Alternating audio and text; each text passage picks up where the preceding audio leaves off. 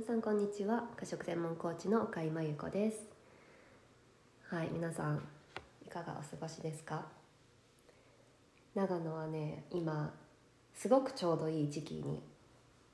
入ってきました。あのここは冬が長くて夏も暑いしうん、だからちょうどいい季節っていうのがそんなに長くないんですよね。ロサンゼルスはもうちょうどいい気候がもう半分以上っていうかほとんどだったのであの本当に恵まれてたんだなっていうのは思うんですけど、うん、でもこういう時にすごいありがたみを感じています。あの緑もすごいあのもう濃くなってすごい綺麗でで暑すぎずあのジメジメもしてなくて、うん、最高な時期です、はい、まだクーラーも必要ないので、はい、あのこの時期を楽しみたいと思っています。えっと今日お話ししたいことはですね、えー食事制限からくる過食のお話です。まあ、いつもこの話をしてる感じはするんですけれども結局そこなんですよね。えー先日ちょうど新しく出会った方がいてその方はあのボディビルをしていた方ででもボディビルってすごいこう食事制限をしてで終わったら大会が終わったらすっごい食べてしまうでそれってやっぱりこう食べられなかった分食べてしまうで過食になってしまうっていう方がもうあのすごく多いらしいんですよね。でそれって本当に普通のダイエットと、まあ、同じようなことなのでもっとあのもっと極端かもしれないですけど、うん、でもそういうフィットネス業界とかその本当にトレーニングすごいされてる方でも過食をしてる、うん、なんかそれってもみんなにも知ってほしいなっていうふうに思っていて。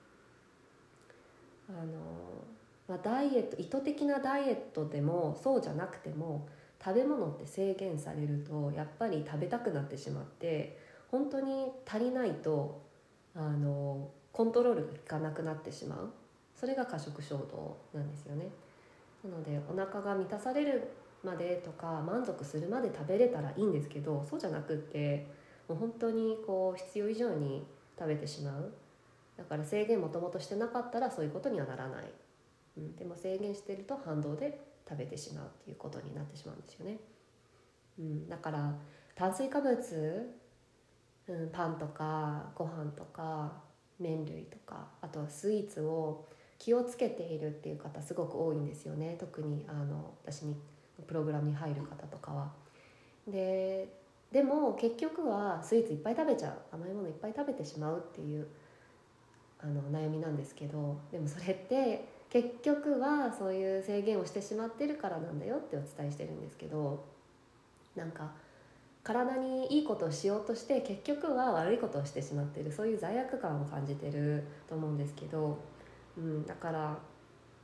なんだろうな理想の食生活があったとしてもそれって頑張ったらできるっていうわけではないんですよね。継続できるわけではない、うん、でそれによって体を壊してしまうことがあるのでそこはすごく気をつけてもらいたいです、はい、なのであんまり食事制限やってきてないっていう方だったらあのしないでほしいです、うん、でそこで悩んでる場合だったらあの食べるっていう選択肢許可をすることが大事になります。過食を解消するためにはそこが大きなステップになります。制限したまま過食を治すことってもうほぼ無理だと思います、でもあの人はできるよって思ってるかもしれない。できてる人いるよねって思ってるかもしれない。でも本当にできてるかどうかはわからないですよね。その時できてるかもしれない。でもその後にあの過食してるかもしれないし、うん、あとはリバウンドしてるかもしれないしその人が本当に何を経験してるかはわからない。でダイエットをして継続して体重が戻らないっていう人本当に稀だと思います、うん、そっちの方が珍しいのでそれが当たり前だとは思わないでほしいです、うん、で例えばあのお水のお水を、えー飲むことって何とも思わないじゃないですか。お水って制限されてないからいくら飲んでもいいしでも別にの水を飲むことに対して罪悪感もおそらくないし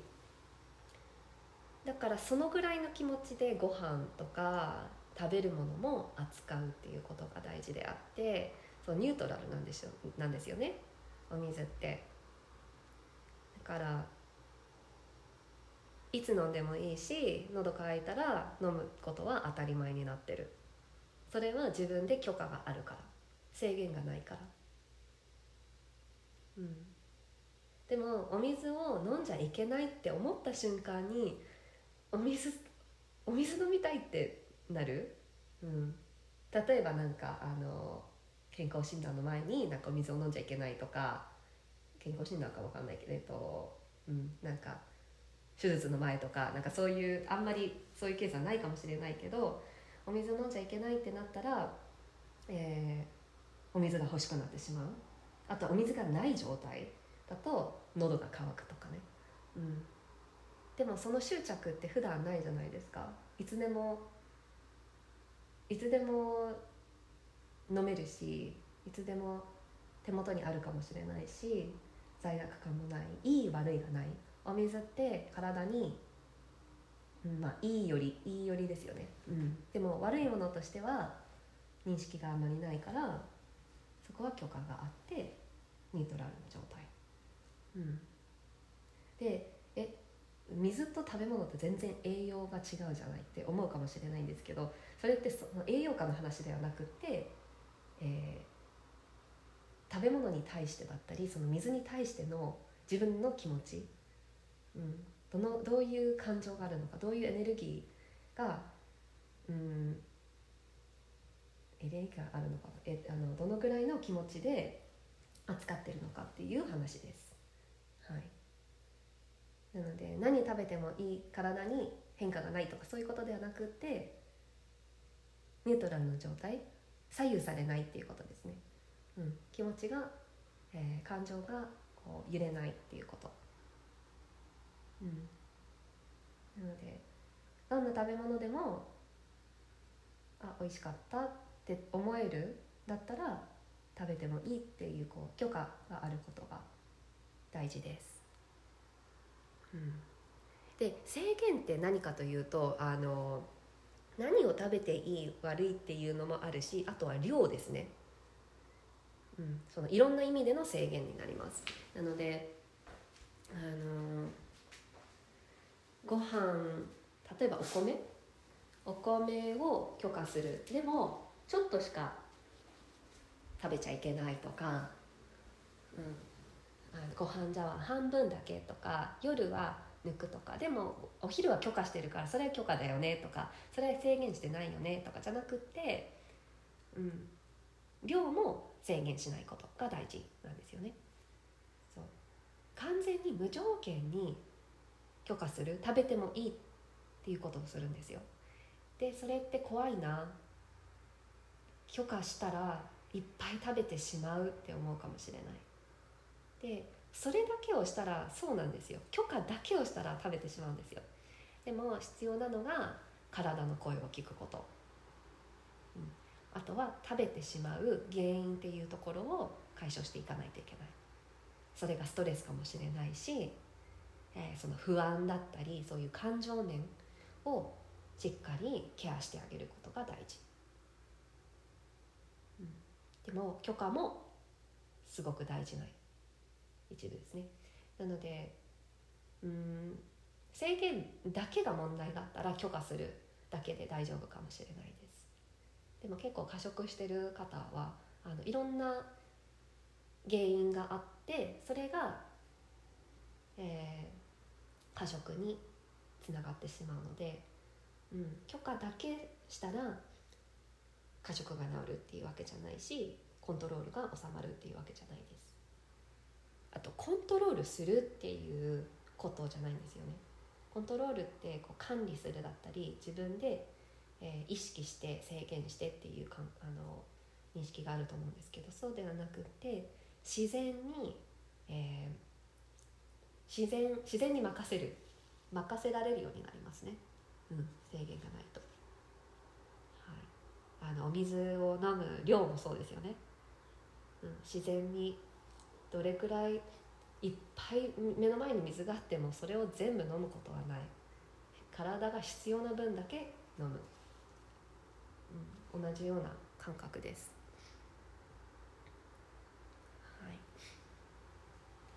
えーと、今度またボディビルのお話とかもあのしていきたいと思うので、はい、ここに興味ある方はあの聞いてください。うん、あとはそうですね。セミナーあそうだセミナーなんですけど先週セミナーを、えー、体験セミナーを開催して過食を、えー、手放したい。で過食を手放して自分がやりたいことに時間とエネルギーを注ぎたい人のためのあのあのセッションを開催したんですけれどもなんか本当にすごくそれだけでその2時間のセッションだけで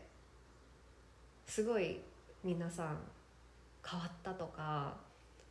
いろんな気づきがあった発見があったって言ってくださってすごくうん嬉しかったです。あのまあ、今の制限の話もそうですけど、うん、その頭で分かっててもこう回実践するとかしてみるとこう食べ物だけじゃなくていろんな意味での制限っていうのがあのあると思うんですよね。でいろん他のことでも許可をするっていうことが大事であって、うん、そこからのあの変化が変化とか発見がすごかったです。皆さんすごいあのしっかり実践してもらえたので、うん、あのお医者さんの方もいらっしゃいました、うん、お医者さんだけど過食してしまってる。でセッションに来てもらってあセミナーに来てもらって、うん、でそこからすごいあの変化があってその投稿まで してくれたので。はい。で前回参加できなかったっていう方もあのいたので今回特別にあのもう一回だけ開催することになりました。7月4日、えー、7月4日の夜8時から開始しますのでもしあのちょっと気になるなとか過食解消したいんだよなっていう方は是非あのご参加ください。はい。っていう感じですかね。うん、はい。ではあの質問あったりコメントあったらぜひあのメッセあの DM とかでもメールでも送ってください。はい、ではまたあのポッドキャストインスタグラム聞いてください。よろしくお願いします。ではまた。